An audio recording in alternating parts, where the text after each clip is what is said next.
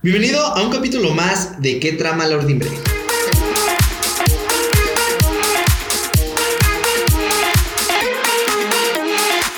Moda, Emprendimiento Sustentabilidad ingeniería, y muchos, mucho más. Quédate con nosotros y conozcamos juntos el extenso e interesante mundo textil.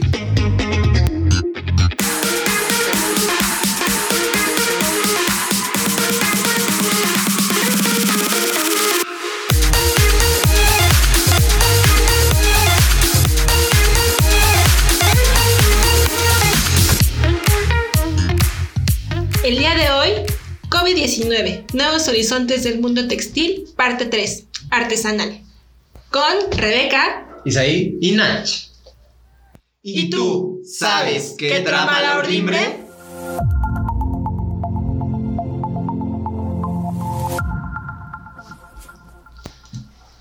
Hola, hola, comunidad textilera, ¿cómo están? Pues bueno, hoy les traemos un capítulo más, la tercera y parte final de esta sección de COVID-19.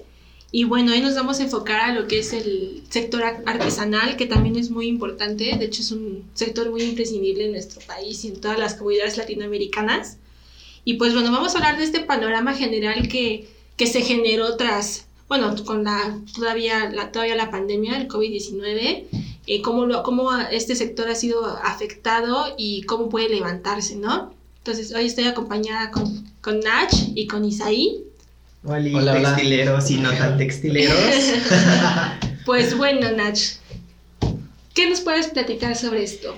Ah, pues mira, yo considero que uno de los como del tema más importante en este momento hablar, hablando de artesanía, del mundo artesanal en textiles, considero que es un poco el valor social, el valor social que tiene pues justamente las artesanías mexicanas, ¿no? Eh, en, en este momento hay, hay personas, hay comunidades indígenas que pues su valor social es justamente son las actividades que desarrollan eh, eh, est- estos grupos indígenas, eh, hablando de bordado, hablando de tejido, hablando de, pues las actividades que hacen ellos, ¿no? Es darle un valor social, ¿por qué? Porque esas actividades son las que, las que representan, las, las que dicen, esto es lo que se hace aquí en México, entonces considero que sí hay que, hay que reconocer un poco el, el trabajo que hacen día a día las personas y, y- pues no es reconocido, ¿no? Aparte el valor social que tienen los, los textiles dentro de México pues habla mucho de la cultura. Eh, hablando de específicamente de bordados, eh, hay algunas eh, comunidades que se encargan de, de hacer estos bordados dependiendo a lo que está en su entorno, eh, las montañas, los, la flora, la fauna, este, todo esto que tienen a su alrededor, ellos lo plasman en, en, en los textiles, eh, ya sea en un tejido, en un bordado, y este y lo representan, ¿no? Es, es, es una forma de, de demostrar lo que, lo que ellos están haciendo y lo que encuentran cerca de su comunidad. Sí, claro, porque en una connotación social esto ayuda a darnos una identidad, ¿no? Exacto, es una identidad. Sí, parte de, parte de lo que dices, eh, creo que es más bien el reconocimiento en cuanto a la parte cultural de estas artesanías, proviene precisamente de, de la necesidad de darle valor a Exacto. estas personas, ¿no? O sea, todo lo que es la, la preservación de, de la cultura se arraiga también mucho a la parte de los textiles por todo lo que conlleva los mensajes. Eh, todos, como tú mencionabas, hacen referencia, pero también hay textiles que cuentan una historia. Y eso precisamente hace que se enfoque mucho a este valor cultural y a esa preser- preservación. Y aparte hay que considerar que no, o sea, estas actividades no son algo que se hayan hecho ahorita, ¿sabes? O sea, son, son cosas que vienen desde incluso la prehistoria, desde antes que, que, que vinieran a conquistarnos. O sea, son actividades que se hacen desde, desde el México antiguo, desde lo que es, pues sí, antes de la, de la colonización. Entonces, pues considero que, que está padre. Aparte, pues en México sí considero que tenemos como gran variedad de, de artesanías, no, no solo hablando como del sector textil, sino en general eh, las actividades que desarrollan, como ya se los había dicho, las comunidades indígenas van más allá de los textiles, hablando de, de pues de sus actividades que, que, que hacen día a día y al final eso es algo que les genera y pues de eso comen. Entonces, este, considero que el COVID es algo que, que ahorita este, a este sector les, les está pues impactando mucho porque pues realmente no están teniendo remuneración por sus actividades pues diarias, ¿no? Sí, no es algo que tuviera un respaldo económico, ¿no? Exacto. A lo que tú dices, bueno, sabemos que su forma o su modelo de negocio en cuanto a las artesanías es al día y es salir Exacto. a vender. Exacto. Y como tú dices, les ha afectado por esta parte de que, bueno, puedo salir yo a vender, pero ¿qué tanta gente está no solamente dispuesta a salir, sino a comprar Claro. cualquier producto que, que tienes en, eh, pues sí, en la, en la parte urbana, ¿no? En las... Aparte, como ya lo habíamos mencionado en los podcasts pasados, eh, eh, estamos hablando de que la gente también ahorita está necesitando cosas diferentes, ¿no? O sea, ahorita se están dando cuenta de que la, su prioridad no es gastar a lo mejor en un textil o así, ¿no? Se va más en, en sobrevivir día a día, ¿no? En, en qué, qué vamos a comer el día de hoy, ¿no? Entonces, eh, pues ahí vemos como el, la- la- el impacto que, que ha tenido el COVID hacia es- este tipo de personas que hacen estas actividades este, pues se las están viendo difíciles, ¿no? Y aparte la educación que se nos ha dado a través del marketing, de como un consumista no, no compra artesanía, ¿no? No consume local. O sea, Exacto. precisamente por este bombardeo de marketing que nos, ahora sí que nos atascan de, de marcas extranjeras, ¿no? Entonces, sí. Eh, se queda muy arraigado esta parte de nuestras raíces y consumir esto, esto local, ¿no? Exacto. Entonces eso también es un factor, un factor muy importante que les ha afectado bastante a ellos, ¿no? Y pues es caer un poco en el malinchismo. Exacto. Y pues no lo sé, como, como lo habíamos mencionado la vez pasada, también considero que es importante eh, mencionar ahorita el... eh, como el, el- el panorama general que tienen ellos, este, hablando, como ya les decía, de las necesidades y esto y cómo podemos fomentarlo, ¿no? O sea, ahorita yo creo que hay que, hay que pensar más en cómo, cómo se va a fomentar el hacer las artesanías el, el que estas personas reciban la remuneración que, que, que merecen, que necesitan para, para, pues, para seguir viviendo, ¿no? Para seguir desarrollando estas actividades. Y como lo habíamos mencionado en lo, en lo de alta costura, ¿no? También puede ser como una, una finta de... Puede ser como, servir como inspiración para algunos diseñadores las, estas actividades o también se puede considerar como, como un plagio, ¿no? Como ya lo habíamos mencionado. O incluso sabemos de estas personas que, que van y buscan a estas personas en comunidades indígenas y, y los quieren poner a trabajar, ¿no? Para que ellos hagan los diseños que, que se van a, que van a lucir en, en, en los diseños de, de, estas, de estos, este, pues, diseñadores reconocidos.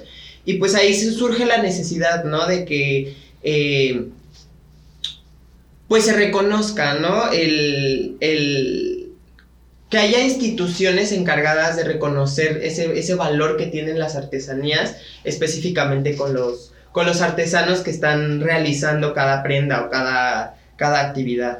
Yo, yo quisiera retomar el punto que, que mencionó Rebeca con lo que tú estás diciendo del malinchismo, porque creo que va muy a la mano el hecho de que tenemos una cultura donde no valoramos al 100% eh, su trabajo, y no solamente como el trabajo artesanal, sino lo que conlleva en mano de obra, en materiales, en tiempo En y el significado fundamental. Exacto. Porque voy a- al ejemplo que decías de las de estos diseñadores. Surgió esta como esta ola de querer comprar este algo con diseño mexicano Ajá. porque empezaron estos diseñadores a ocuparlo. Exacto. Y, y- y lamentablemente no todos, pero sí la gran mayoría fue como tú mencionabas, ese plagio. ¿Y por qué se volteó a esta, es, eh, la mirada a comprar estos tipos de diseños? Solamente porque veíamos que otros lo estaban haciendo.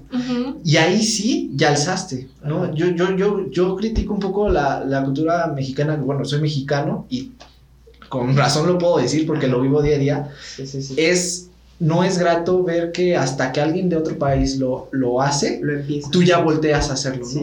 Cuando lo tienes al lado, cuando Ajá. lo tienes ahí y, tiene- y puedes darle la oportunidad de valorarlo, de, de claro, también puedes eh, compartir beneficios con, con, con las personas que lo están haciendo De lucirlo. a un mayor nivel. Exacto. Y aparte hay que recordar que lo artesanal es la madre de la alta costura. De hecho, pues bueno, que es artesanal, es, es, todo aquel proceso hecho a mano, pero que tiene una connotación de tradiciones, de técnicas tradicionales, ¿no? Entonces de ahí nació la alta costura precisamente y, y de ahí hace que los diseñadores voltean un poquito, tengan ese foco todavía a esta parte de lo artesanal y volteen a ver nuestros, este, nuestras artesanías mexicanas, ¿no? O los latinoamericanos, sus artesanías en Colombia, en Perú, ¿no?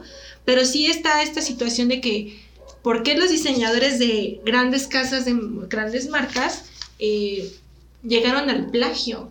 Y, y aparte, pues, ¿cómo a raíz de esto se dio esta situación de que tuvieron que regularizar. No había leyes sobre estas personas que protegieran su, su, su arte. Entonces tuvieron que hacerse estas leyes para protegerlos. Yo, yo creo que esa parte del plagio y, y, de dónde surgió fue precisamente por la falta de valori valorización hacia su trabajo. Fue como de, ah, sí, lo tomo, lo pongo y ya es mío lo que estamos hablando, hablando sobre el valor social. Desde ahí, desde ahí viene. Sí, ahí viene. trajo a consecuencia esta, esta onda de, ah, pues no hay, no hay leyes, pues a todo dar, no hay una legislación, pues mejor, ¿no? Pero, ups, cayó la ley, entonces se, se, se hizo esta legislación para proteger estas comunidades. Sí, sí, sí, y lo vemos, o sea, yo creo que sí se ve físicamente, ya que pues hay, hay algunas exposiciones aquí en la Ciudad de México que, que, que enaltecen justamente estas artesanías eh, les comentaba que yo había ido a una exposición en el Zócalo, fue justo este año, en febrero, me parece. Eh, la, la, de Corazón de México, que es en donde se juntan todos los artesanos de la República Mexicana. Y a mí me sorprendió mucho ver el potencial que hay de textiles ahí. ¿Por qué? Porque hay personas que en verdad están siendo cero reconocidas y que están teniendo, o sea, ideas de lo que podría ser el futuro, ¿no? O sea, yo lo veo en la parte de textiles este, me tocó ver un señor que, que hacía tejidos, o sea, literalmente con como un, un, tipo de palma seca, y se encargaba de hacer infinidad de cosas, desde canastas, este, con eso mismo hacía aretes, hacía pulseras, y, y, considero que eso es algo como que es una economía, es lo que estábamos hablando la vez pasada, ¿no? El, el, es un consumo que no va a afectar tanto al medio ambiente y que al contrario está está explotando un, material, una materia prima que está ahí y que nadie nota, ¿no? Por ejemplo, este señor que les comento, este, me había dicho que su materia prima, o sea, la palma con lo que hace eso, lo recolecta de los canales de Xochimilco. Entonces dice que él, que él, se va y que agarra literalmente toda esa basura, la, la pues las, las hojas las, las trata para que pueda manipularlas y este, y empieza a hacer de todo, ¿no? O sea, yo le dije, no, ma, a, mí la verdad, este, pues como esta técnica yo la veo como proyectada incluso hasta muebles, ¿no? O sea, y era lo que, lo que ya habíamos hablado de los textiles están como en todos lados. Y es como poder adaptar este, este, estos materiales, esto, esta, este, esta creatividad, este ingenio, este, estas actividades que se hacen, sí podemos como levantarlo, buscando las necesidades obviamente que tienen las personas, pero pues se puede adaptar. Considero que, que se adapta y lo que me gustó de esta, de esta exposición es que justamente su trabajo es reconocer ese valor que están teniendo las, las, las, los artesanos y los está juntando para, para hacerle una forma de promoción a, a, lo que, a lo que es México, a lo que son sus actividades y a lo que son sus productos, ¿no? Porque pues está solo el sector textil, así como está ese sector, también hay sector de comida, sector de, miles, ajá, miles de cosas, ¿no?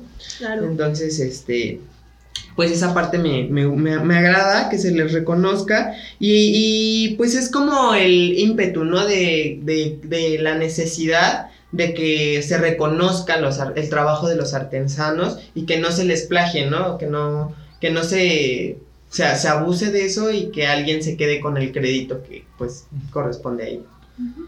Yo veo, yo veo varias estrategias algunas de ellas um, actualmente ya se están implementando, algunas no tan bien elaboradas, pero creo que es un, es, es un trabajo que tiene que involucrar todos los sectores. Porque muchas veces eh, yo he visto twitters, comentarios en Facebook, todo lo que son redes sociales, comentarios criticando ya sea, no sé, al gobierno, a las instituciones privadas, a las empresas, marcas, diseñadores. Sí. Pero creo que es un trabajo en conjunto, donde, ok, sí tiene que haber leyes por, y, y, debe haber instituciones por parte del gobierno, pero también tiene que haber una concientización social y debe haber también una participación eh, activa dentro de las, de las empresas, dentro de las marcas y sobre todo en el consumo.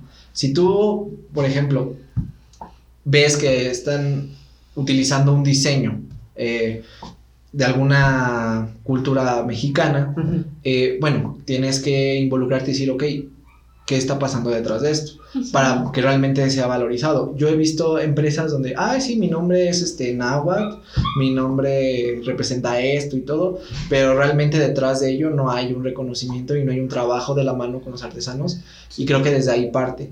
Porque si, es lo que hablamos en, la, en, en otros episodios, de que si se involucran activamente, la misma empresa lo va a ver, lo va a ver, porque la empresa está viendo lo que la lo que el consumista, eh, bueno, el consumidor está buscando. El comprador quiere. Ajá, exactamente. Entonces, si ellos están viendo que el comprador se está interesando en esta parte, pues lo van a buscar. Es una consecuencia que a fuerzas va a tener. Sí, sí, sí.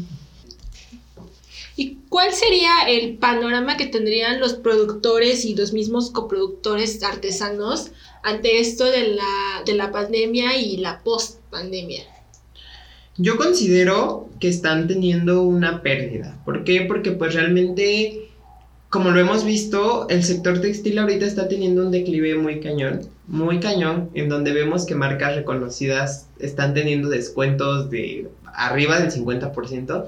Entonces, este, pues eso está dejando no solo sin trabajo a muchas personas, ¿no? Sino también empresas que están pues quebrando y todo eso porque pues realmente no están viendo una ganancia dentro de su negocio, ¿no? Entonces, si, si hay empresas grandes ya posicionadas que están teniendo, o sea, que realmente sí les está afectando esta, esta parte de el distanciamiento social, imagínate estas personas, ¿no? Que como ya lo comentábamos anteriormente, son personas que viven al día, o sea, que realmente están sacando eh, su remuneración día a día, ¿no? Y, prácticamente lo que venden es de lo que comen.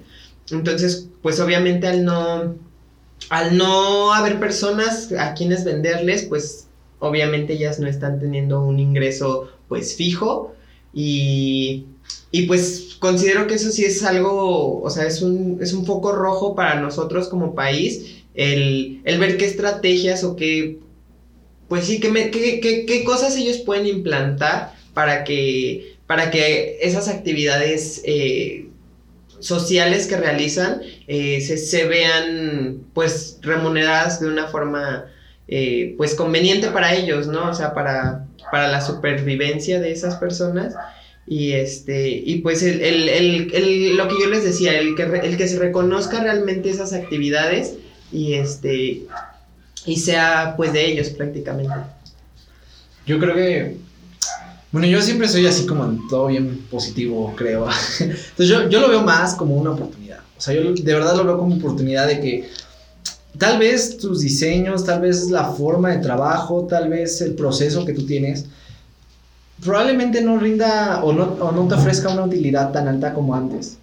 Pero tienes que ver las oportunidades que, que, puedes tener en este caso de a lo mejor ser coproductor con algún artesana, artesano que pueda trabajar contigo para poder eh, dar un nuevo producto, para poder eh, solucionar la necesidad que actualmente, que sí, hay un interés por la parte de cultura mexicana, no solamente dentro de México, sino en todo el mundo, porque es como, como se buscan esos productos mexicanos. Sí. De hecho, algunas marcas erróneamente han puesto diseño mexicano, ¿no? Cuando tienes que especificar la zona y todo. Sí. sí. Pero sí lo veo como oportunidad, sí lo veo una oportunidad tanto para la industria como para los artesanos de poder vincularse y de poder tener un modelo de negocio aún más este novedoso. Sustentable, ¿no? Y sustentable, sobre todo, claro. Correcto, hay silencio. Y ahorita estamos, ahorita que tomas el, tema de, empresas sustentables, hay una empresa eh, peruana que se llama Wakami, que se encargó de darle valor a las actividades eh, sociales que hace eh, pues cierto sector indígena, este, y ellos lo que hacen es hacer pulseras tejidas y su valor o su cadena de valor más bien va de que el 90% casi de sus trabajadoras son mujeres, mujeres indígenas. Y lo que me gusta de esta empresa es que eh, dentro de sus valores y, y, pues la forma en la que empezó la, la empresa, eh, lo que ellos hacen es como, lo manejan como un sueño compartido, en donde todas las personas van a ganar una remuneración por las actividades que están realizando. Aquí lo que me gusta de esta empresa es que no solo se va a sus trabajadores, sino ellos también se encargan de, de invertir en las familias de esos trabajadores. ¿Qué quiere decir? O sea, que tanto los niños tengan una,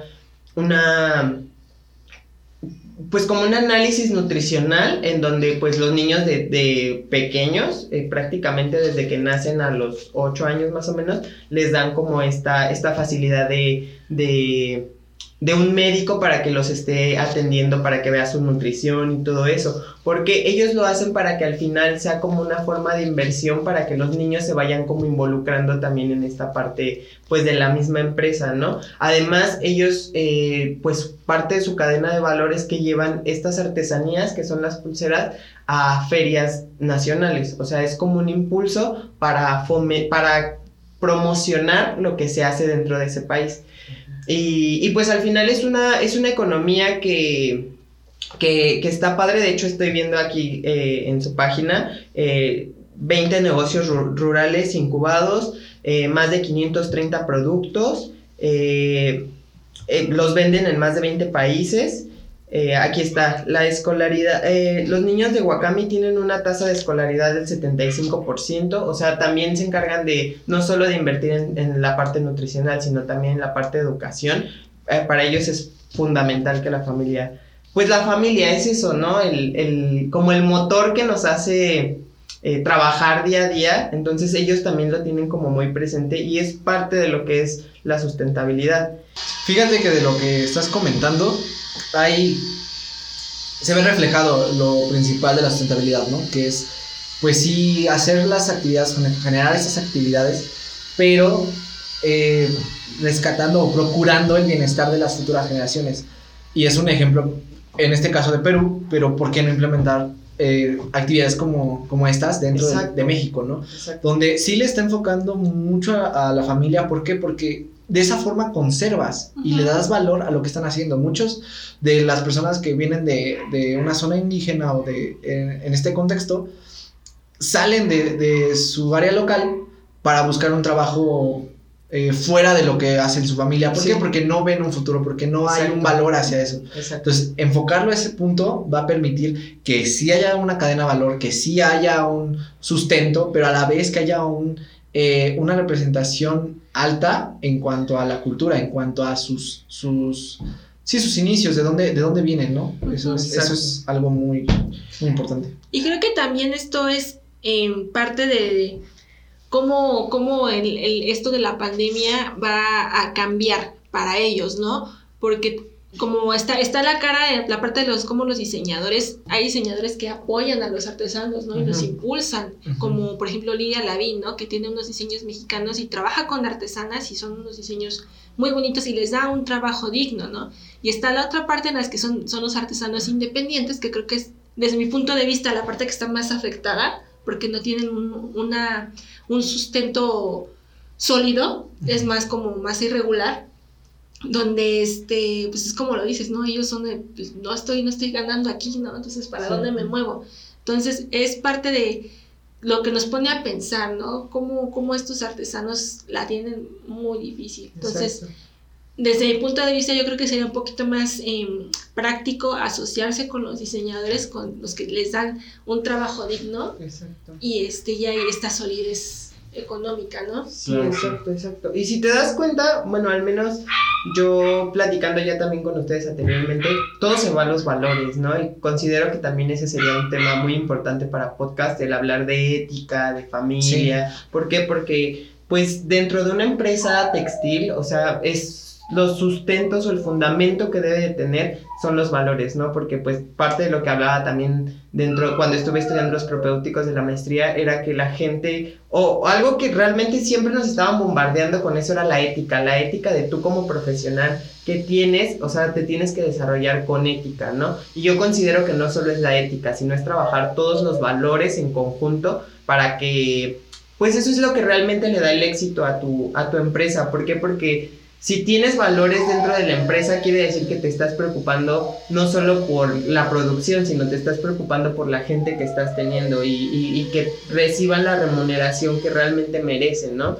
Por los trabajos que, que desarrollan.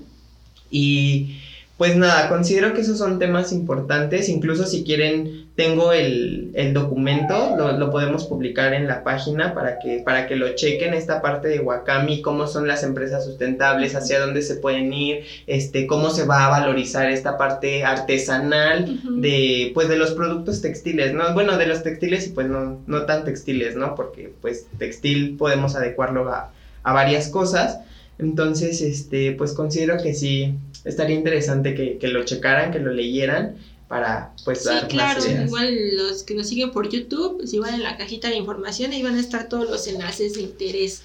Y pues bueno, ya esto ya sería todo. Sí. Y pues bueno, muchas gracias por escucharnos. Gracias por escucharnos. Y nos vemos en el siguiente podcast. Compártanos.